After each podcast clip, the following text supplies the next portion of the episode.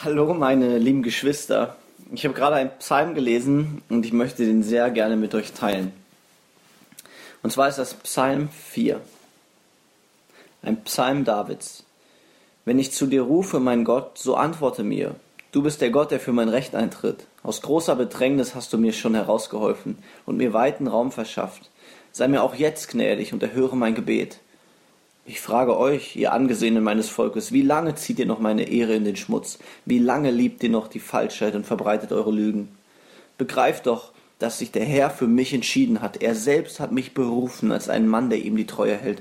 Der Herr wird mich erhören, wenn ich zu ihm bete.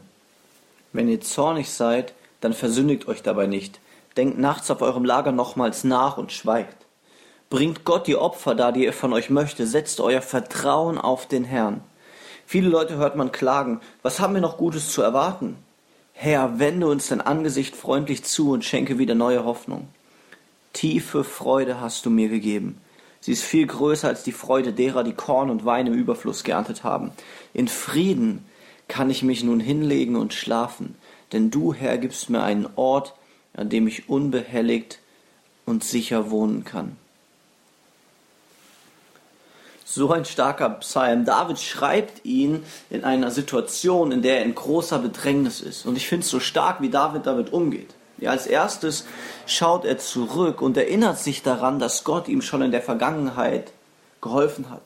Er sagt, Gott, du bist der Gott, der mir schon in der Gang Vergangenheit geholfen hat, deshalb wirst du mir auch jetzt helfen und ich vertraue auf dich. Bitte sei mir gnädig und erhöre mein Gebet, weil ich das schon erlebt habe. David vertraut auf Gott.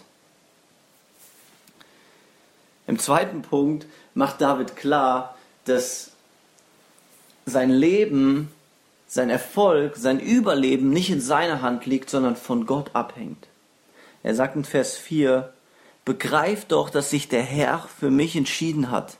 Er selbst hat mich berufen als einen Mann, der ihm die Treue hält. Der Herr wird mich erhören, wenn ich zu ihm bete.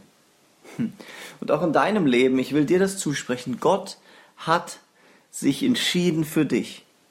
Gott hat dich erwählt als Mann, als Frau, als seinen Sohn, als seine Tochter. Und er hat dich dazu bestimmt, dass du ihm die Treue hältst. Der Herr wird dich erhören, wenn du zu ihm betest. Deshalb sei wie David, der in Vers 6 sagt, ich setze mein Vertrauen auf den Herrn.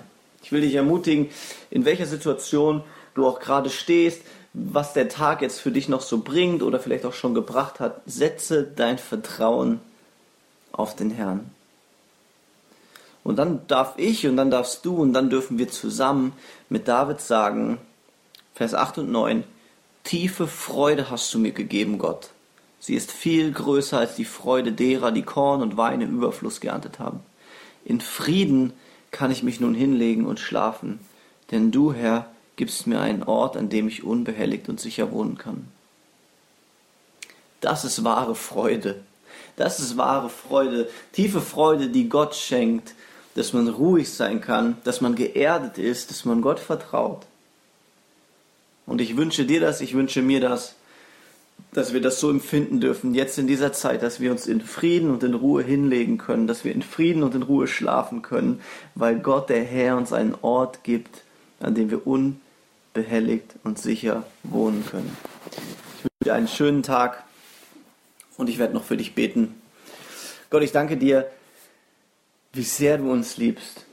Ich danke dir, dass du so wert bist, dass wir dir vertrauen, weil du schon über tausende Jahre gezeigt hast, dass du der Gott bist, der Geschichte mit uns schreibt, der für uns da ist.